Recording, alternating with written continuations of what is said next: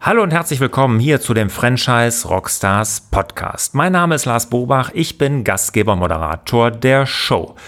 Heute habe ich den Frank Röbers von 101 zu Gast. Und diejenigen, die von Anfang an hier den Franchise Rockstars Podcast schon hören, werden den Frank schon kennen. Weil vor drei Jahren, ziemlich genau drei Jahren, hatte ich ihn schon mal zu Gast und da war nämlich die 101 gerade in Gründung. Und wir sind so verblieben, dass wir, wenn das System mal angelaufen ist, so durch die ersten Pilotphasen durch ist, dass wir dann nochmal sprechen. Und genau das haben wir jetzt gemacht. Der Frank erzählt genau, wie weit die 101 gekommen ist in den letzten drei Jahren, was sie umsetzen konnten von ihrem Plan mit Pilotphase 1 und 2 und was vielleicht doch nicht ganz so gut geklappt hat und was sie ändern mussten. Genau das alles, das verrät er uns hier in dem folgenden Interview.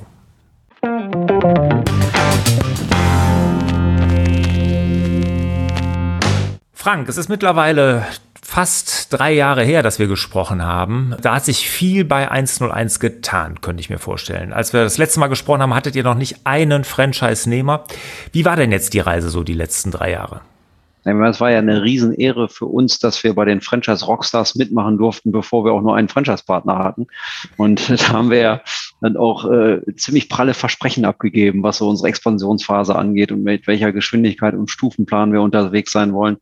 Und tatsächlich drei Monate später ist dann planmäßig der erste Franchise-Standort in Erlangen an den Start gegangen. Danach ist äh, Hamburg und München gekommen. Das hat andersrum erst München, dann Hamburg. Ähm, das war dann die erste Pilotphase, wo wir ja wesentliche Markthypothesen testen wollten, wie zum Beispiel funktioniert unsere besondere Methode der Kundengewinnung äh, auch für andere Standorte als in Schloss Holte äh, wo wesentliche Plattformen in Betrieb genommen worden sind, äh, die ihren Test erst noch bestehen mussten. Das hat alles so gut funktioniert, dass wir dann auch äh, planmäßig in die zweite Pilotphase gegangen sind, haben dann auf äh, zehn Standorte insgesamt erhöht. Da war dann äh, die technische Seite tatsächlich eher im Fokus. Ähm, wir haben ein neues Ticketsystem für die, ähm, für die Supportverwaltung eingestellt, ähm, nicht eingestellt, in Betrieb genommen und äh, haben uns mit vielen Fragen der technischen Standardisierung auseinandergesetzt. Das ist dann auch planmäßig abgeschlossen worden. Und dann war ja noch ein wirklich wichtiger Meilenstein, dass die Beiräte der Synaxon-Kooperation dem Expansionsplan zustimmen sollten. Sonst hätten wir tatsächlich nicht expandiert. Wir hatten mit den Beiräten vereinbart, dass wir aufgrund eines potenziellen Kanalkonfliktes und Wettbewerbsverhältnisses ähm, die Zahlen auf den Tisch legen, wie schlimm ist es oder wie wenig schlimm ist es eigentlich mit der Konkurrenzsituation zwischen einzelnen einzelnen Synaxon-Partnern. Und das hat uns dann natürlich ganz besonders gefreut, dass äh, alle Beiräte, und das waren über 20, ähm, einstimmig dafür waren, ähm, mit 1 1 in die Expansionsphase zu gehen. Das hat jetzt gestartet. Die nächsten Betriebe sollen jetzt im ersten Quartal 2022 an den Start gehen und dann wollen wir mit 12 bis 25 Partnern pro Jahr wachsen. Das ist der Plan, bis wir dann auf 101 Standorte in Deutschland sind. Äh, parallel. Hab ich gedacht. Ja, genau. Ne? Parallel dazu äh, starten wir die Internationalisierung. Ähm, wir werden voraussichtlich in Helsinki und in Barcelona starten. Und äh, da laufen jetzt gerade die Vorbereitungshandlungen von den nackten Zahlen her, neben den zehn Standorten.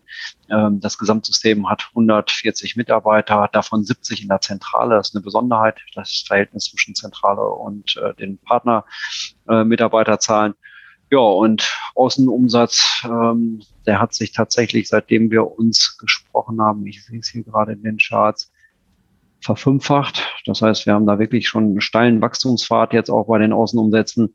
Und ähm, wir gehen auch mit Wachstumsraten aktuell so von 50 bis 100 Prozent pro Jahr beim Außenumsatz gehen wir aus. Also das sind so die Daten des Systems gerade.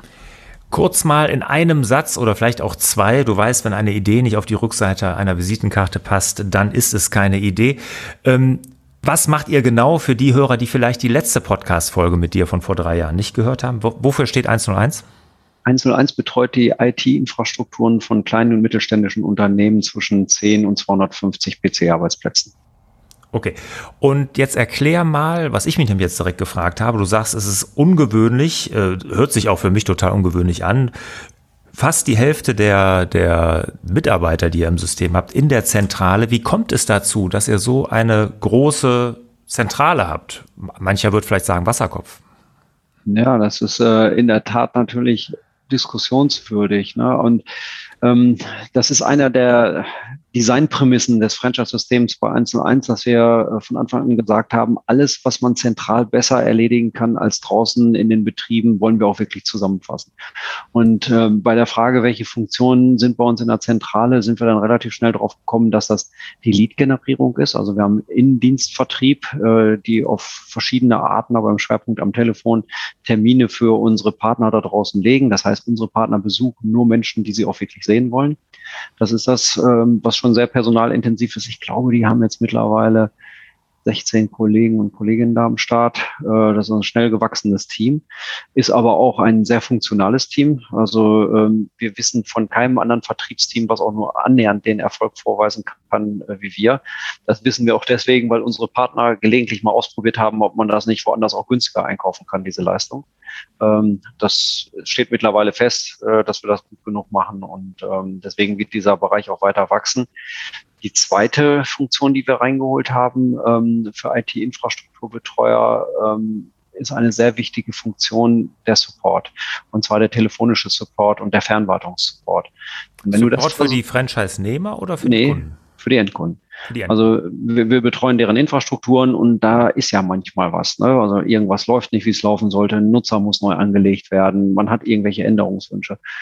Und ähm, da ist natürlich telefonische Erreichbarkeit das A und O. Und wenn du dir jetzt vorstellst, du hast ein kleines Unternehmen und du müsstest jetzt ähm, von montags bis freitags von 8 bis 20 Uhr telefonische Erreichbarkeit ähm, zur Verfügung stellen und samstags dann auch noch. Und irgendwann 724, dann ist das natürlich eine Herausforderung. Das kannst du zentral sehr viel besser machen. Auch das machen wir tatsächlich zentral. Äh, der First- und Second-Level-Support wird von uns äh, von der Zentrale dargestellt. Dann machen wir die Buchhaltung zentral für unsere Partner. Äh, auch eine Erfahrung aus anderen Franchise-Systemen, die wir selber gemacht haben. Wenn die dezentral gemacht wird, ähm, bucht jeder so, wie er es will. Die Vergleichbarkeit der Zahlen äh, leidet so ein bisschen darunter. Deswegen machen wir die BWA und die Buchhaltung für unsere Partner zentral. Personalakquise machen wir zentral. Das ist das Kampfgebiet par excellence gerade im IT-Markt, ähm, der Krieg um die Köpfe. Und es fällt uns tatsächlich leichter, Personal zu finden, wenn wir das zentral machen, als wenn jeder Partner das für sich macht. Und das führt natürlich zu einer Häufung von Funktionen bei uns in der Zentrale. Das machen viele Franchisegeber anders. Und äh, wir können für uns sagen, das funktioniert, ist natürlich aber auch mit einem Investitionsrisiko verbunden. Das muss man auch erstmal wollen. Ne? Also ähm, wir sind noch nicht profitabel mit dem Gesamtsystem, ähm, werden das aber ziemlich sicher nächstes Jahr. Und unsere Startinvestitionen, die wir bis jetzt reingegeben haben, von der ersten Idee bis heute sind über sechs Millionen Euro. Und ähm, das hängt natürlich stark mit diesen Anlaufverlusten durch den hohen Personalbestand zusammen. Und das Ganze rechnet sich tatsächlich auch erst ab dem 20. Partner. Mhm. Okay, also 20 Partner müsst ihr haben, die dann auch schon ordentlich performen, sodass er da Break-Even dann auch erreicht. Ne? Korrekt.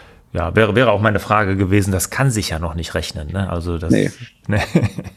ne? wenn ich andere Systeme sehe, ich meine, wir bei den Franchise Rockstars betreuen ja einige Franchise-Systeme, da gibt es wirklich deutlich, deutlich schlanker aufgestellte Zentralen.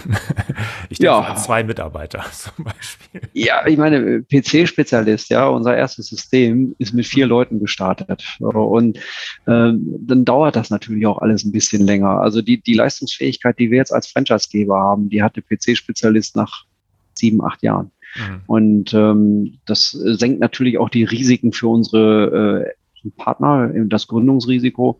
Und ähm, naja, also Erhöht wir das können. Risiko für eure Investoren. so ist es, so ist es. Aber äh, wir sind so sicher, dass das eine gute Idee ist, was wir da treiben, dass wir gesagt haben, wir gehen das Risiko ein. Mhm.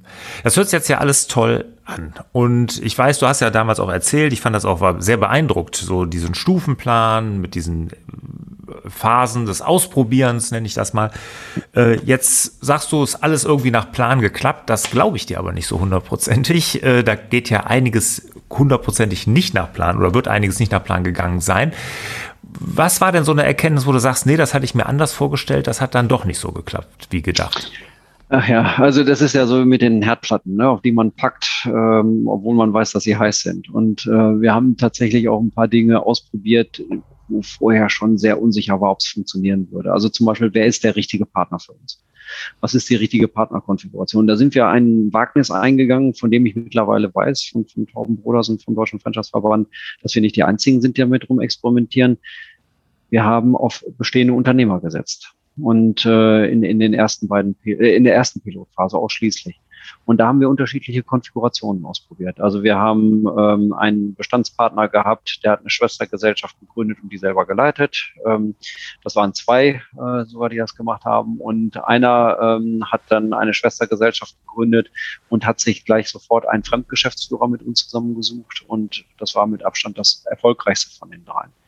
So, das machen wir jetzt tatsächlich nur noch so. Entweder bist du Existenzgründer äh, und machst es alleine oder aber du machst es mit einem unserer Synaxon Bestandspartner, aber die führen dann nicht das operative Geschäft, sondern äh, das macht dann eben der Geschäftsführer, den wir gemeinsam suchen.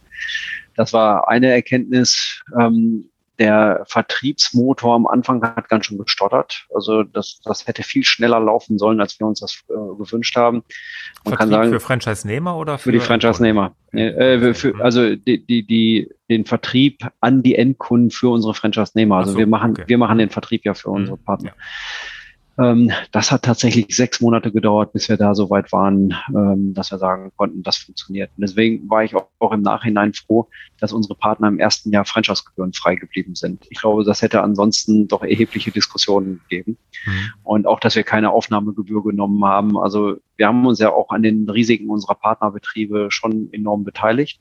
Ähm, und die haben auch äh, unsere Leistungen im ersten Jahr kostenlos bekommen. Das heißt also, die brauchten weder für die Vertriebsleistung zahlen, äh, noch für die Personalgewinnung und ähm, auch äh, First- und Second-Level-Support ist am Anfang erstmal so durchgelaufen.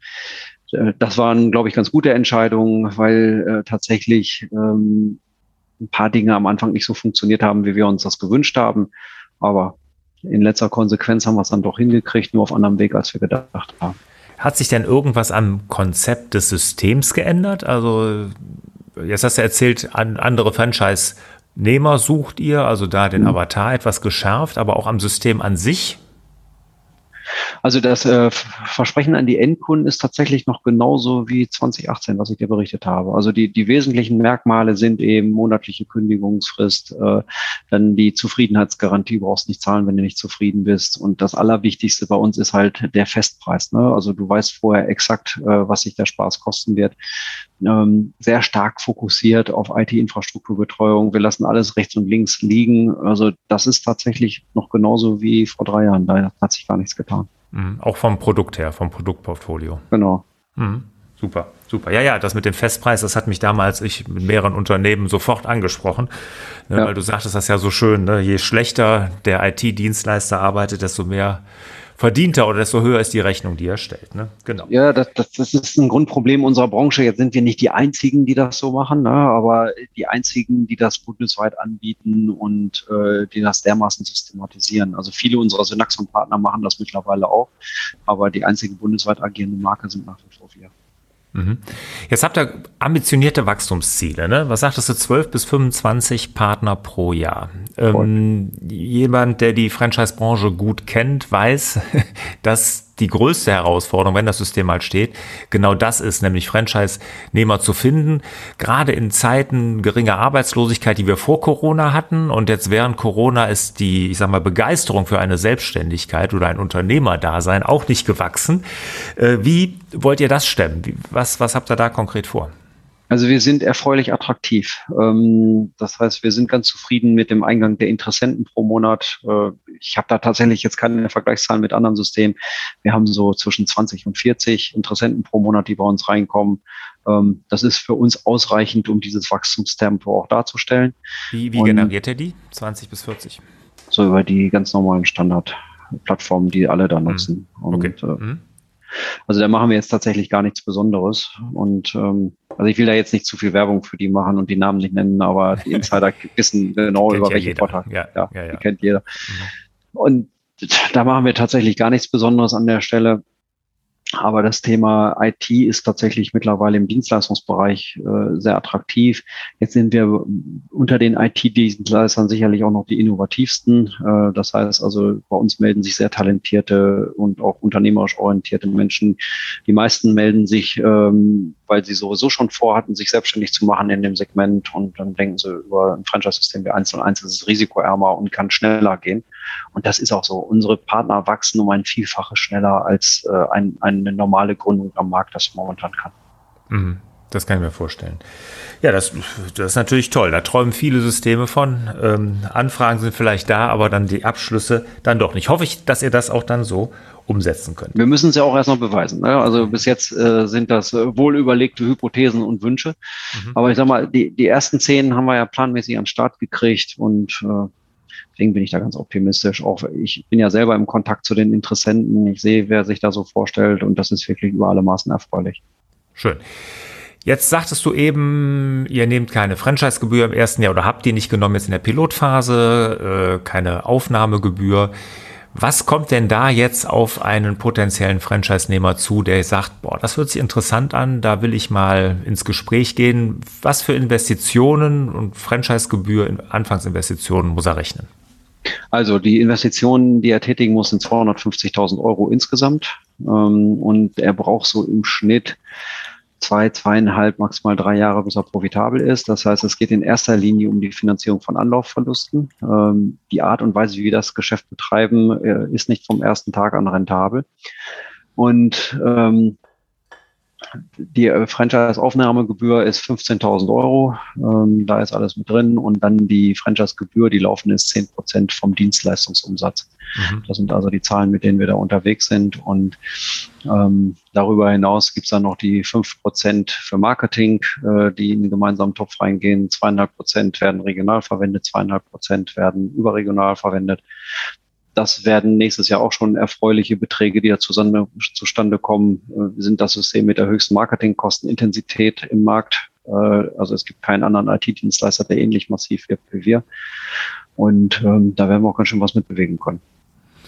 Jetzt sagtest du damals im Interview bei PC-Spezialist, hättest du gelernt, dass ihr nur dann Geld verdienen solltet in der Zentrale, wenn auch die Franchise-Nehmer erfolgreich sind. Das hat noch Gültigkeit? Absolut. Also unser Gebührensystem ist nicht geeignet äh, bei mangelndem wirtschaftlichen Erfolg unserer Partner, dass wir reich werden. Mhm. Also das äh, haut nicht hin. Das heißt, wir haben eine Festgebühr, die liegt glaube ich bei 250 Euro im Monat. Ähm, da können wir unseren Betrieb nicht mit aufrechterhalten. So viel kann ich schon mal versichern. 70 Mann nicht. Nee. nee, das ist nicht möglich. Und soweit könnten wir unser Personal auch nicht abbauen, dass das möglich wäre. Und ähm, wir sind tatsächlich sehr, sehr eng verknüpft mit dem wirtschaftlichen Erfolg unserer Partner.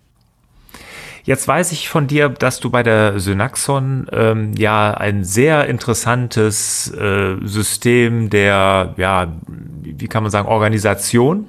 Ne? Das mhm. war ist ja sehr demokratisch, kann man das so sagen?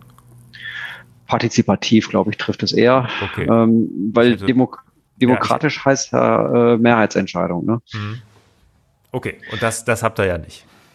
Nee, wir sind meistens äh, sind wir konsensorientiert, also einstimmig.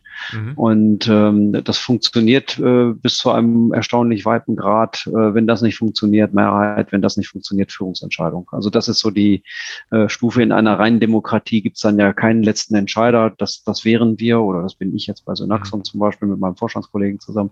Mhm. Ähm, die, bei äh, Synaxon kann man sagen, seit Einführung 2006 hat es keine einzige Führungsentscheidung mehr von oben gegeben, die nicht mhm. einstimmig zumindest im Geschäftsleitungskreis gewesen. Es hat keine Abstimmung mit Mehrheitsentscheid gegeben.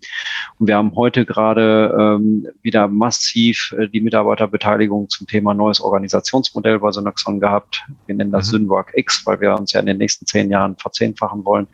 Ähm, mhm. Mussten wir unsere Organisation nochmal neu empfinden wieder einstimmige Entscheidung. Also mhm. das ist sehr stark konsensorientiert. Aber in letzter Konsequenz äh, würde es dann schon noch eine Hierarchie geben.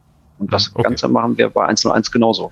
Ja, das wäre nämlich jetzt meine Frage gewesen. Wie, wie habt ihr das bei 101 äh, umgesetzt? Wollt ihr das da auch so machen?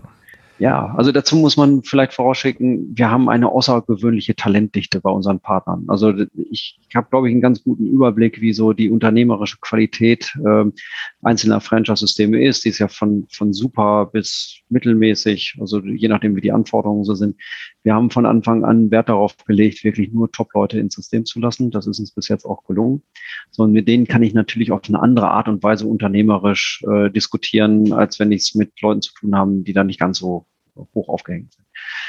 Und ähm, wir haben jetzt gerade eine, die, unsere erste Partnertagung in Präsenz gehabt äh, bei Kollegen Jürgen Davo in Weberstedt. Da hat er ein tolles Waldresort hingestellt mhm. und da, waren wir.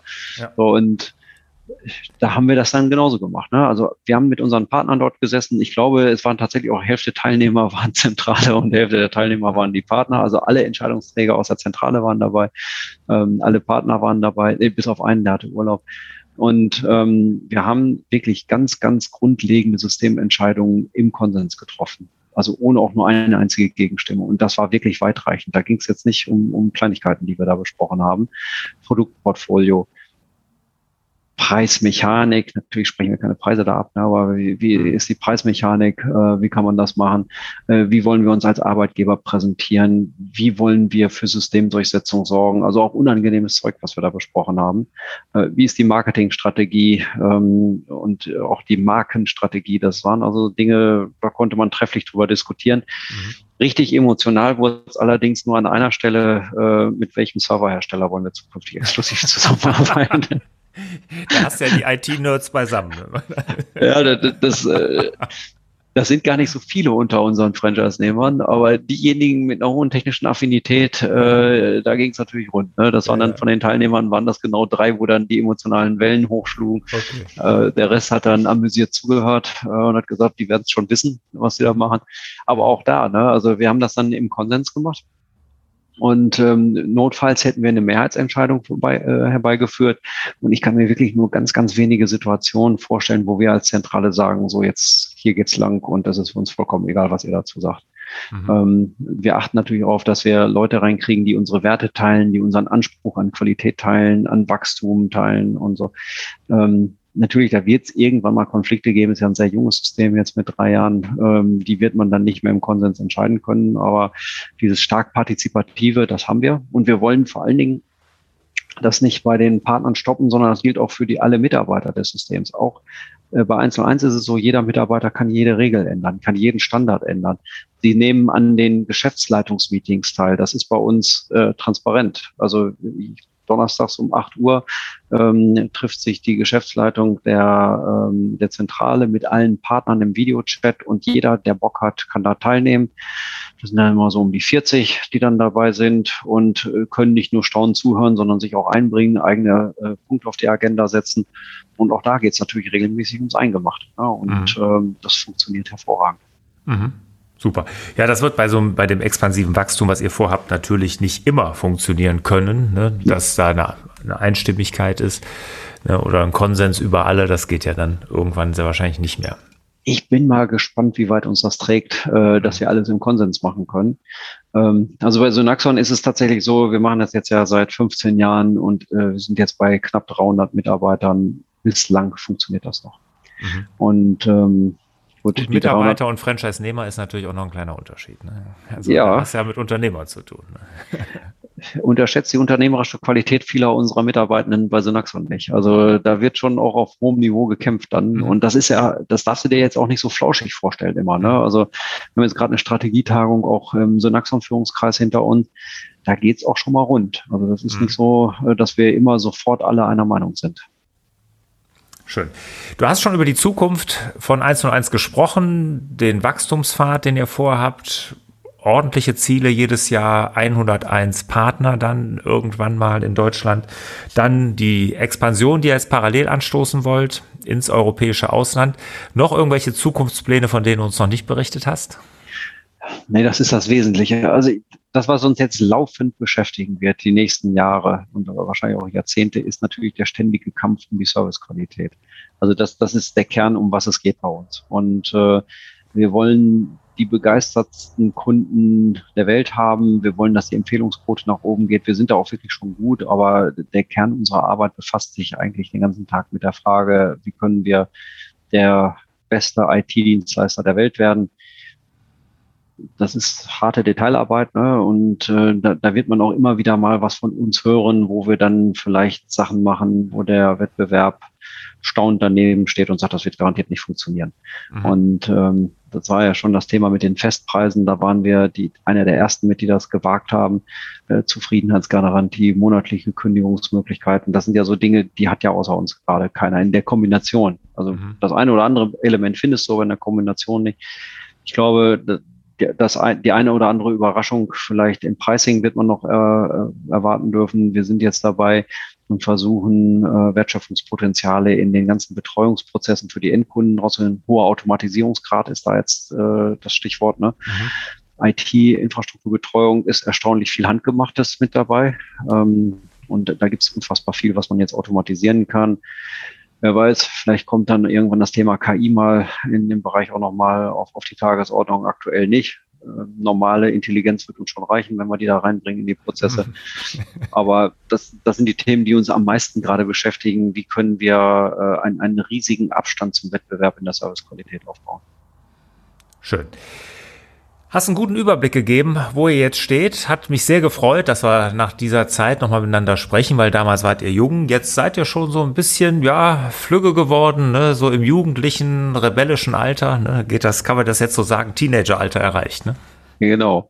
Und lass uns doch in drei Jahren nochmal sprechen, weil dann müssten wir ja theoretisch schon fast unser Flächenexpansionsziel erreicht haben. Ja, ja, fast genau. Müsste dann sein. Können wir gerne machen. Die Einladung steht. Machen wir sehr, sehr gerne, Frank. Hat mich ja. auf jeden Fall sehr gefreut. Was ich jetzt natürlich zum Abschluss noch wissen muss, hat sich an deinem Lieblings-Rockstar irgendwas geändert? An meinem Liebling-Rockstar? Hatte ich dich das gar nicht gefragt? Nee. Ach, siehst du, du warst so früh, dann habe ich die ersten Folgen, habe ich das nicht gefragt. Seitdem ja. ist mein Standardfrage zum Abschluss. Welcher ist dein Lieblingsrockstar? Und ich weiß, du bist begeisterter Musiker. Das ja, ja, deswegen ja fällt mir, fällt mir die Frage wirklich schwer. Also es muss ja gar kein Rock, Rockstar, Rocker muss es ja nicht sein. Geht natürlich auch jede andere Musikrichtung. Wechselt wirklich häufig. Ähm, ich nehme mal. Aber du hörst ja sehr gerne Musik in deinem Auto, hast du mir erzählt, ne? Ja, ja. Komm, ich darf zwei nennen. Ich, ja. ich, nenne mal eine Band. Also das ist jetzt auch nichts brandneues. Äh, ich, momentan stehe ich voll auf Red Hot Chili Peppers. Mhm. Und äh, auf dem anderen Rand des, des Spektrums, mein Lieblingsbassist ist gerade Markus Müller. Mhm. Und ähm, das wird wahrscheinlich in drei Jahren, werden die immer noch ganz weit oben bei mir sein, sowohl die Band als auch der Bassist, aber wahrscheinlich habe ich dann gerade einen anderen Liebling. Okay, und die Red Hot Chili Peppers, wann haben die die letzte Platte rausgebracht? Ach, das ist gar nicht so lange her, aber Echt? ja, also die ist auch gar nicht schlecht tatsächlich, aber die, die allererste, ne? Äh, nicht die allererste, die Blood, Sugar, Sex, Magic, die, mhm. Äh, okay. das ist natürlich ein Meilenstein gewesen der Musik. Ja, Klassiker, klar, klar. Ja. Schön. Super. Frank, hat mich sehr gefreut. Mich auch, vielen Dank. Ich freue mich dann in drei Jahren, wenn es dann wieder heißt, wo ist 101 dann jetzt? Und lieber Frank, ich wünsche dir und allen Zuhörern natürlich wieder mehr Zeit für die wirklich wichtigen Dinge im Leben. Ciao. Ciao.